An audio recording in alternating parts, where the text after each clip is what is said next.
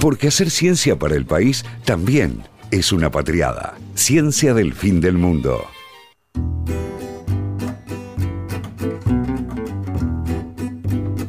No, lo que pasa es que se me trabó esto. Claro, claro. Y además hay un gato. Y hay un gato. Están pasando demasiadas cosas. Pero la Perdón, esto cortina es- está La muy cortina buena. está buenísima. La cortina está buenísima. Eh, se me trabó en la silla esto. o sea, estoy, estoy preso. Yo ya no me puedo mover. Lo cual Igual siempre. no te podías mover porque sos el conductor de este programa. ¿Dónde te vas a ir? No, pero no es que no es que irme, o sea, lo que no puedo, nos está robando la gata, nos está robando lo- lo- el- los maní, está pasando de todo, está pasando de todo hoy, Ese es el mejor programa de la radiofonía, de verdad. totalmente. Eh, Yo no me puedo, realmente no me puedo mover porque se me enredó en serio el cable. ¿Vos viste lo que me pasó? Tengo el cable enredado en la silla y, y dio varias vueltas y ahora estoy quieto, no me- o sea, realmente no me puedo mover, así que le- levanto el teléfono para ver. Eh, yo también Siempre estoy, estoy encadenada porque tengo un gatito. Viste Una- que cuando sí. se te pone un gatito encima es como que perdiste la movilidad para siempre. Es cierto, es cierto. Pero ahora estamos con una súper invitada Invitadaza. que la va a presentar Juli. Sí, es Lucía Curto, mi gran compañera, doctora en, ¿cómo era? En las atmósferas y los océanos. ¿Cómo era? Porque sé que era un nombre así poético. Hola, ¿qué tal? Eh, doctora en Ciencias de la Atmósfera y los Ahí Océanos. está, Ciencias de la atmósfera y los océanos, el título que todos nosotros y todas nosotras queremos tener. ¿Cómo estás, Lu? Bien, acá disfrutando de, de la radio de ustedes. De una y, persona de- enredada. y del gatito. La gatita hace toda la diferencia realmente. Bueno, ¿qué te pasa? No, estoy tratando de desenredarme y, y lo empeoré. ¿Sabes que siempre pasa eso? ¿O no? O sea, porque ahora ya no me puedo poner los auriculares Claro. porque ya se enredaron más. Así que voy a tratar de desenredar. Sigan Te, ustedes. te- te vas a perder la, la cortina que No. está sonando en este momento. Sí, no, no, no. Pero igual Por voy a desenchufar acá. Bueno, dale. Mm, esto, esto va a terminar. Bueno, ¿Sabes cómo chau. termina esto? Chau todo. Se, pa- se corta la luz en la paternal. Pues mientras tanto vamos a hablar con Lucía Curto, eh, doctora en, en Ciencias de la Atmósfera, que me- nos estaba contando eh, en- durante la semana el tema del que va a hablar, que a mí me parece maravilloso y que yo lo recuerdo como la turbulencia en áreas vegetadas. ¿Está bien? Más o menos, sí, sí. Bien. Pero por eso sos la experta y nos vas a corregir. O sea, yo estudio, lo que hago es estudiar a grandes rasgos cómo es la interacción del aire con la vegetación, con las Ajá. plantas. Dentro de esa interacción del aire hay una parte de la meteorología que es el estudio de la turbulencia del aire encima de, de distintas superficies, yo particularmente, como le decía, arriba de plantas. Eh, y lo que tiene la turbulencia de espectacular, digamos, es que uno se le imagina como algo totalmente azar, desordenado y demás. Claro. Y no, la turbulencia tiene una parte ordenada, una parte organizada. Y esa es la parte que estudio yo, digamos. Eh, y bueno, también algunas otras interacciones del aire, pero a grandes rasgos, digamos eso sería. Como la turbulencia organizada encima de superficies vegetadas. Y ese orden depende de, de lo que está abajo, de lo que está sobre la superficie. O sea, cómo se mueve de- el del aire. tipo de, de- de Sí, justa- justamente de- cómo es la- esa superficie, eh, si es más densa, menos densa, si es más alta, menos alta. Eso hace que lo que está pasando por encima se vea afectado, justamente. Muy bueno. Pero, y por, y por ejemplo, o sea, en un área como más densamente vegetada, la turbulencia va a ser diferente que sobre, por ejemplo, cemento. Sí, sí, Claro. totalmente, sí, sí. ajá. Y la extensión vertical de lo que pase también. Y Ajá. el tiempo que dure, digamos, esas estructuras organizadas también. O sea, todo lo que está en la superficie modula a la interacción con el aire por encima.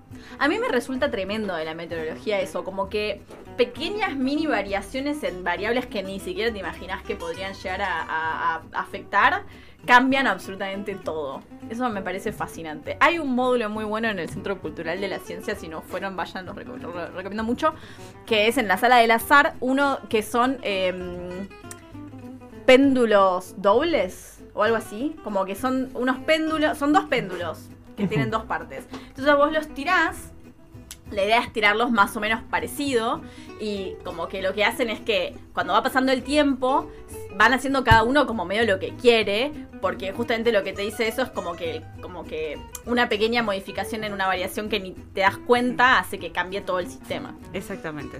Claro, me lo imaginaba. Cuando estabas diciendo hay dos péndulos, los tiramos al mismo tiempo, claro. Vos al tirarlo no los tiras exactamente igual, producís Claro. pequeñas Claro. variaciones ya eso produce que se muevan de manera distinta. Claro. Y, y bueno, o sea, uno diría, ¿por qué estudio esto? Porque Sí, por favor. Porque Bueno, qué sé yo, es una. Volví, ¿eh? Eh, nadie lo esperaba, pero lo desenredé. Me- Y peleé con el gato porque el gato se puso a jugar con el Pero sí, ya estoy acá. La- Para molestar. yo no, yo no te miré a propósito para no morir de la risa por segunda vez. Va. Sí, entonces estabas diciendo por qué es importante estudiar esto, me parece un preguntón. Eh, bueno, hay como distintos puntos de vista. Obviamente, desde la meteorología hay un interés para que se mejoren los pronósticos del tiempo, porque estos procesos, los pronósticos del tiempo, son como modelos, no sé si saben, que se corren en computadoras y demás. Sí, y si, y si nuestros oyentes no saben, pueden buscar la entrevista que le hicimos a nuestro meteorólogo estrella, Daniel. Anaya, que está por supuesto grabada ¿Dónde? y subida a nuestro canal de Spotify Ciencia del Fin del Mundo. Ponen Dani Anaya en el buscador y les va a salir una entrevista maravillosa donde nos contó que las computadoras que están destinadas a la meteorología son las más potentes de todas. Porque son muchas variables. Porque claro. necesitan un montón de poder de computadoras computacional.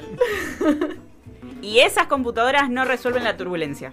Es tan compleja que no la pueden resolver Mira. y les entra como ya una variable, digamos, medida, eh, dada, digamos. Entonces, mejorar cómo se entiende la, cómo, cómo es la turbulencia, digamos, si uno la estudia y mejora el entendimiento, eso lo traduce en un pronóstico del tiempo después mejor. Eh, después porque, bueno, la turbulencia con toda esta forma puede transportar propiedades como momento, o sea, viento, digamos, movimiento, temperatura, humedad y gases de efecto invernadero. También. Hermoso. Oh, O sea, hermoso no, terrible, pero hermoso. Así que, bueno, por el lado del cambio climático también es importante. fundamental, claro. Y, y también como transporta cosas y transporta vapor y transporta gases, puede transportar esporas de hongo Caramba. Me Porque suena. todo tiene que ver con todo. y entonces podés ver cómo, o sea, podés entender cómo se propagan las enfermedades, por ejemplo, en los cultivos con eso. Me parece impresionante. O sea, un meteorólogo entendiendo cómo se propagan las enfermedades según la turbulencia del aire y la cosa que hay abajo de ese aire. Me estoy volviendo loco, no lo puedo creer, no lo puedo creer. Tranqui. Espectacular. Tranqui. Sí, Espectacular. de hecho, hablamos mucho de enfermedades humanas, pero creo que no hablamos, hablamos muy poco de, de enfermedades de cultivos. Este, digo, Claro. Los microorganismos tienen muchas similaridades, pero claro, ahí es fundamental de alguna forma prever si se puede tapar un cultivo para evitar la infección por alguna espora que venga traída por, por los vientos. Exactamente, y lo que hacen estas estructuras es como que te lo depositan en el cultivo, porque si no, te pasaría el aire por encima. Claro. Pero las estructuras Claro. te, te hunden el aire ahí y te lo depositan, Sí. digamos, en la vegetación. Muy espectacular. O sea que los de alguna manera los meteo- les meteorólogos trabajan con las personas que trabajan en el campo. O sea, es como que hay un ahí un, un saber cruzado. Sí, bueno, para este tipo de, o sea, lo que ah, tengo yo de especial, digamos, mi investigación es que tiene que salir a medir esos datos. Ajá. Generalmente, les meteorólogos no salen a medir sus datos, trabajan con los datos de medidos por el servicio meteorológico o modelan Ah. en computadora. Nuestro grupo tiene que salir a medir esos datos, Claro. así que vamos al campo. Van a, o hasta campos, literalmente campos Sí, tipo sí. cultivados. Sí, Ajá. y no solo eso, también a lugares, digamos, de vegetación natural. Y hay que instalar sensores que quedan ahí midiendo un tiempo. Eso, Eh, ¿Cómo se mide? Digamos, esos sensores están ¿Y suspendidos. qué están miden en también? las- ¿Qué miden? Eh, bueno, miden las variables que les estuve diciendo, o sea, miden viento, miden temperatura, miden estos gases, eh, y hay como distintas instancias para medir. Están las que están por encima de la vegetación, que hay que ponerlos en una torre, verticalmente, digamos, alejándose. También hay que muestrear la vegetación, así que hay que ir y, digamos, de alguna manera medir la altura, ver cómo evoluciona. Claro. Entonces hay que ir a cortar pastos, hay que ir a cortar plantas, Wow. digamos. Qué Y, tam- y también para entender cómo, cómo las plantas, digamos, sacan la humedad del suelo y demás, y cómo evolucionan, digamos, tenés que entender lo que pasa en el suelo. Entonces también hay que poner sensores en el suelo. Me parece increíble. Y vos, como doctora en ciencias de la atmósfera y los océanos, medís plantas y el suelo donde están esas plantas para poder, tipo, entender todo el sistema Sí. de suelo, planta, aire. arriba. Atmósfera, claro, suela, planta, atmósfera. Espectacular. Así que bueno, cada Claro. tanto hay que ir, hacer pozos, meter la cabeza a los pozos, poner los sensores, tapar, traer las muestras de vegetación. Me imagino en un país como el nuestro, muy complejo, eh, muy grande, eh, hay que hacerlo en muchos lugares y Bueno, la medición es súper local, así que es como que tenés que elegir muy bien qué, Claro. qué sistema querés estudiar, qué Claro. ecosistema querés Claro, estudiar, digamos. claro. Porque no, no, no, no es que te da un entendimiento de un montón de kilómetros, es súper local lo que está pasando. Claro. claro, es, es Y, cuando vas y, y, no sé, por ejemplo, terminás tu trabajo y no sé, hiciste el trabajo en, qué, qué sé yo, tipo San Antonio de Areco, o sea, así, eh, es así de... Y, y, hemos medido en Balcarce, provincia de Buenos Aires, en predio del INTA y en cultivos, pero es como. Te, te habla de, no sé, de los, las 20 hectáreas que, que hay Claro. ahí. Mirá, es Y después lo, lo- localizado. y claro. lo publicás y decís tipo efecto del aire sobre el cultivo en estas 20 hectáreas que por ahí tipo nos importan a nosotros solos. O sea, ¿cómo, cómo haces para, como después cuando lo tenés que publicar o, o, bueno, claro, a Conicet le interesa que vos puedas publicar esas cosas y como, bueno, Bueno, estoy en la lucha, digamos, justamente. Porque. Qué interesante. Qué raro. Fue como todo. Mirá que- Claro. O sea, estoy en la lucha porque uno tiene que publicar en revistas de cierto impacto. Esas revistas de cierto impacto en general son del hemisferio norte. Sí. Y cuando vos le traes eso, te dicen, ¿pero qué tiene de ventajoso que vos midas ahí? Claro, ¿qué tiene de novedoso que me hace? Tipo, ¿qué tiene de novedoso Claro. esta turbulencia en Balcarce? ¿Qué me importa? Claro, y bueno, ahí es cuando, primero, del Ecuador para abajo, o sea, todo hemisferio sur, no hay mediciones de este estilo, o sea, no hay Claro. estudios. Hay mediciones, pero todavía no hay estudios. Es importante caracterizar las superficies propias que tenemos acá. Por ejemplo, acá tenemos maíz, acá tenemos soja, es una realidad del país, hay mucha soja. Sí. No hay soja donde están ellos. Claro. Claro. Por ejemplo, yo ahora quise mandar una revista en Holanda, no hay soja en Holanda. No, ¿qué Claro. nos importa? ¿Qué me importa la soja? Y, y estoy en esa de qué tiene de diferente lo tuyo de que y bueno yo estoy midiendo en una superficie propia del hemisferio sur o sea, Claro. Es Claro, importante también- documentar todas las superficies Re, Claro. obvio. Y la respuesta por ahí es tipo, bueno, pero yo soy una revista holandesa y a mí no me interesa lo que pasa en el hemisferio sur. Claro. Pero a la vez a vos te interesa publicar en esas revistas porque si no publicas Si no, en esa revista... te- Claro. sí sí sí Claro, porque si publicas en la revista de eh, eh, estudio de la turbulencia en Balcarce, a Conicet, Conicet te dice como, bueno, pero esa no es una revista importante. Tendríamos que cambiar eso para mí. Claro que sí. Lo hablamos. Sí, obvio. Obvio. Lo hablamos en nuestra columna de papers, me parece a mí. Sí, sí, sí. Y lo, y lo, y lo, y sí. Lo Y hay que hacerlo en serio. Eh, no, no, es joda, claro. Una científica de acá, Sara Rieti, eh, todo el tiempo está, está con esa situación, que decía, bueno, pero si estamos publicando acá en el hemisferio sur, en, en esta parte del mundo donde a nadie le interesa en el, en el hemisferio norte eh, las cosas que suceden solamente acá, ¿por qué no le damos más puntaje a las personas que publican en las revistas locales en lugar de darle más puntaje a las personas que publican en las revistas de Holanda? que por Excelente supuesto- idea. por supuesto, no les va a importar lo que pasa con la soja en el hemisferio sur en las 20 hectáreas de Balcarce. Pero en realidad es súper importante porque en ese lugar no sabemos lo que pasa. Es como trasladar modelos de otros lados donde las cosas que pasan son completamente diferentes. Como en la columna Wow. de... Es como que tiene un. Es, es increíble. Tiene como un, eh, una base de datos. Lo tengo de todo en la mente, claro. Sí, sí, sí. Como en la columna de la lluvia radiactiva en Inglaterra, ¿se acuerdan? Que decían como, bueno, pero esto va a pasar así porque este suelo es, es ácido y al final no era ácido, era alcalino, pero no lo sabían porque habían hecho las mediciones en otro suelo que era muy parecido. Claro que seguramente pasó algo así. Dijeron, Claro. che, tenemos medición. Ah, no importa. A mí solo me importa este suelo de acá, Exacto. donde es mi revista hegemónica. ah, qué terrible. Cuánta hegemonía que hay en este ambiente. Sí, realmente. Bueno, pero entonces es muy importante estudiar estas cosas en estos lugares. Sí, por ejemplo, yo tengo una compañera que ella estudia la turbulencia, pero con, con otra metodología que la que hago yo. Y trabajó con mediciones en la marisma de Mar Chiquita, de la provincia Ajá. de Buenos Aires. Y a ella le dio que la marisma estaba absorbiendo mucho más carbono que marismas similares del hemisferio norte. Ajá. Y cuando fue a publicar, primero es como, bueno, pero está bien lo que estás calculando. Claro. Sí, sí, está Raro. bien lo que estoy... cal- Claro, primero te desconfía. Me Sí, mal. sí, sí. me diste- o estás calculando mal, digamos, me diste bien, pero- y después que se, digamos, que se convencieron de que estaba haciendo los cálculos bien, es como, ah, pucha, está dando mucho más que las marismas del hemisferio norte. O sea, no es lo mismo. No es lo mismo. Necesitamos datos de Y bueno, y la marisma, así como los humedales, son importantes para la absorción de carbono, para el efecto invernadero, para el cambio climático. Cuando vos decís la marisma, ¿qué es exactamente una marisma? Perdón, estoy muy metida en el... ¿Sabes que todos lo pensamos esto y nadie se animó a preguntar? Porque lo dijiste quemé, con mucha seguridad, como marisma, decía marisma. Obvio que todos sabemos. y todos pusimos cara de. "Mhm, sí, ya, Claro, la obvio marisma, que por sabemos". supuesto. Así que gracias. En nombre de. En nombre de y ciencia del todos los. Y oyentes. todos los oyentes. ¿Qué son las marismas? Eh, son humedales, pero son salinos. O sea, son los humedales Wow. cerca del mar. Ajá. Esta marisma queda en Mar Chiquita, provincia de Buenos Aires, Uh, cerca del mar, por eso salada. Claro. Y ahora estamos midiendo ahí.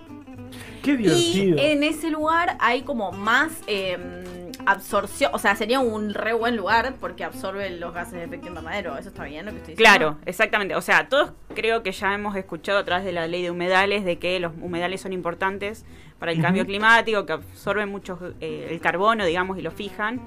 Y bueno, la marisma es un tipo de humedal. Y lo que está dando este estudio es que capta mucho más carbono que las marismas Claro. similares del hemisferio norte. Así que bueno, es Claro, importante medir acá.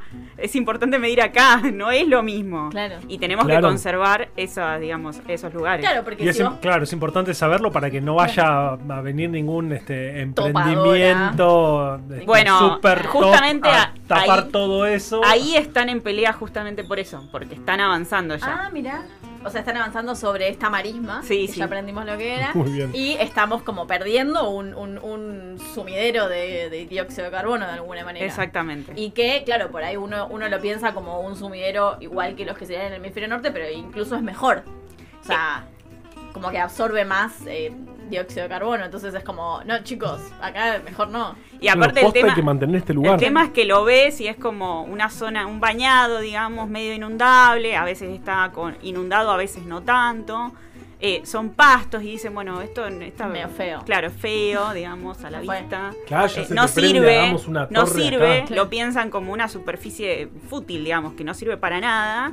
Y dicen, bueno, vamos a construir arriba y vamos a hacer que la gente viva. Y resulta que es importante. Claro. Es Es fundamental. mucho Conserve- más importante de lo que pensabas. Claro. Y te hago una consulta, conociendo, digamos, cómo fluyen los vientos, cómo se absorben los gases de efecto invernadero, ¿es posible diseñar una política de dónde, por ejemplo, montar una industria, de dónde conviene más montarla para que la producción de gases, si los hay en ese desarrollo industrial, sean mejor absorbidos? No sé si te podría responder eso porque habría que hacer como un estudio de cómo fluye el aire, digamos, Claro, a, a grandes rasgos. Pero, pero sí podrías por lo menos abarcarlo a una zona pequeña cercana. Entonces ahí localmente podrías decir, bueno, capaz que me conviene tenerlo acá Pero o entonces- no afectar esta área.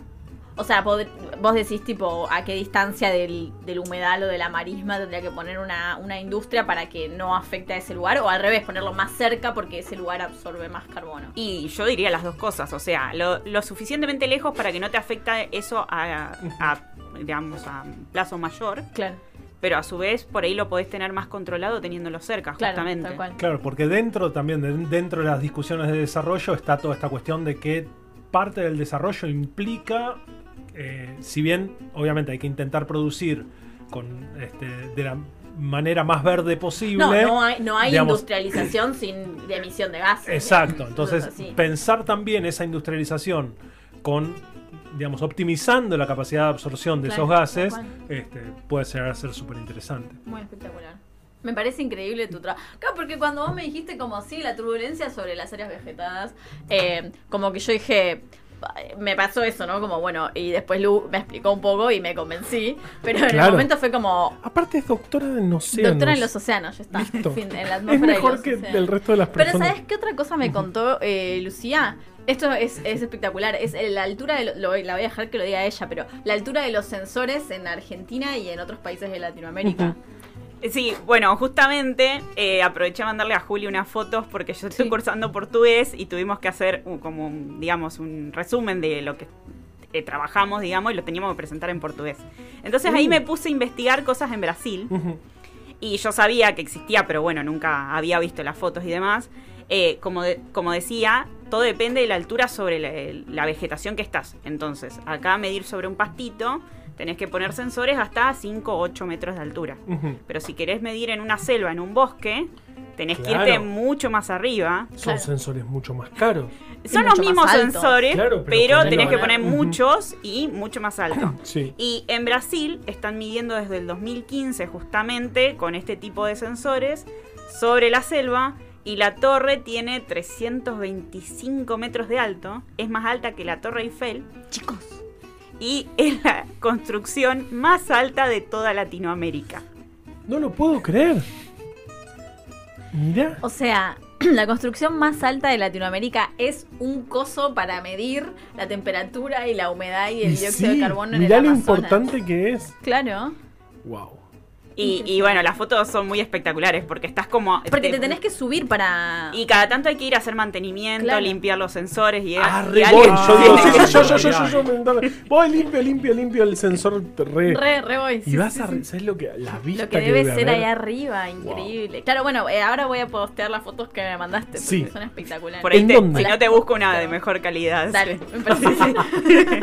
Pero bueno, es muy gracioso porque acá voy y mido sobre una torre y es como ahí 5 metros sobre un pasto y Claro. ves de pronto 300 y pico de- 350 esa foto. Claro, en los congresos te dicen. que En la mitad del. Amazonas, rodeado, y miran para abajo y los árboles Ay, parecen, no. no. sé, no parecen, parecen re chiquitos. Yo no miraría para abajo. Yo- Pero ¿cómo no vas a mirar para abajo? La Dani? primera vez no mirás para abajo, pero- Todo el Amazonas. no, no me subiría. Claro, aparte ves las topadoras comiéndose el Amazonas también. ¿no? Que bueno, es- ahí, hay, eso. ahí hay otro dato espectacular que me dio Lu, que la- también lo voy a dejar a ella decirlo. Bien. Porque si no le voy a spoilear toda la columna. Eh, bueno, eh, estas mediciones son parte de otros, de un montón de mediciones. No es que tienen un montón de estas torres porque los sensores son súper Claro. caros. Pero eh, esta torre, digamos, ayuda a otros estudios que están haciendo ahí. Que vieron que se habla de que hay un punto de no retorno del Amazonas, que si siguen talando, deforestando, el Amazonas va a pasar a ser una fuente de carbono. Claro. Bueno, ya hay estudios de este año, 2021, que hay zonas del Amazonas que ya son fuente de carbono y no sumidero. Es el antipulmón del. El anti- Así que del mundo. medio que ya estamos cruzando ese punto de no retorno que Tremendo. se estimaba para dentro de 30 a 35 años. Increíble. Ah, qué bien. Estamos, estamos Estamos joya. joya. Es, Ah, es claro, mientras se quema todo, como el meme. Claro, sí, sí. Qué This miedo. is fine. Sí, sí. Claro, sí. bueno, por eso necesitamos más ciencia ocupándose de estas cosas y de, y de publicarlas, aunque sea en la revista Journal of eh, Mar Chiquita. Claro, nuestro. nue- Podríamos claro. hacer el Journal of Ciencia del Mundo, Cla- del cien- fin del mundo. del fin del mundo. No, Ahí pero tenés. muchos trámites. Ahí tenés ¿no? un. Mucho trámite. Radio, eh, revista científica. Somos, Eh, somos la hegemonía. Esta claro. es la nueva la hegemonía nueva de la hegemonía. ciencia. Tal cual. Ahí tenés para ¿Sabes todo lo qué divertido? Para. O sea, un parque, ¿sabes las Sabés cosas que haríamos, vuelan, ¿no? ¿eh? Ojo. No, basta. Cuidado. Basta. Basta. Pensalo. Yo lo pienso todos los días. Pero no, no, no, no. no. Ya está. Ya es- es- estamos eh, tres minutos. Ya, Pasadísimos. ya de, de hecho, nuestro jefe se fue. De- directamente agarró y se, Ya no se soporta el levantó y se fue. Se fue. Debe estar caminando tratando de, de no odiarnos. Eh, pero qué interesante escucharte. No, me pareció espectacular esta cosa. Realmente me pareció espectacular. No me sé qué me pasa con los meteorólogos. Es como que no es eh, generalmente como que digo, bueno, un meteorólogo, ya fue. Y cuando vienen es Es tipo prejuicio, claro. es re prejuicio. O sea, Dani que nos dijo que el sonda mataba gente. Sí. Lean que nos habló del niño y la corriente, la contracorriente del niño. Y los congresos diciendo niño en un congreso en Alemania, me vuelvo Sí. loco. Lu ahora hablando sobre la turbulencia en la vegetación, el cambio climático y los sumideros de carbono en mar chiquita. O sea, Y la vegetación y la torre más la- alta de toda Latinoamérica. construcción más La alta de construcción más alta. Quiero O ir sea, a ver, ya- quiero, quiero hacerle mantenimiento. ¿Pod- ¿Nos podemos anotar ahí un lugar donde.? No, no te dejan subir. Ah. Aparte es mitad de los brasileros y mitad de los alemanes. Así que ah, menos. se no, olvídate. no No te te dejan, dejan no de puedes ninguna decir. manera. Todo mal. Bueno, nos tenemos que ir. Nos tenemos que ir. Lamentablemente, porque no nos gusta la idea de irnos. Si te gustó esto que escuchaste, seguinos, así te enterás al instante cuando subimos nuevos episodios. También nos puedes seguir en nuestras redes sociales, arroba ciencia-fm. conciencia del fin del mundo entre vos y yo.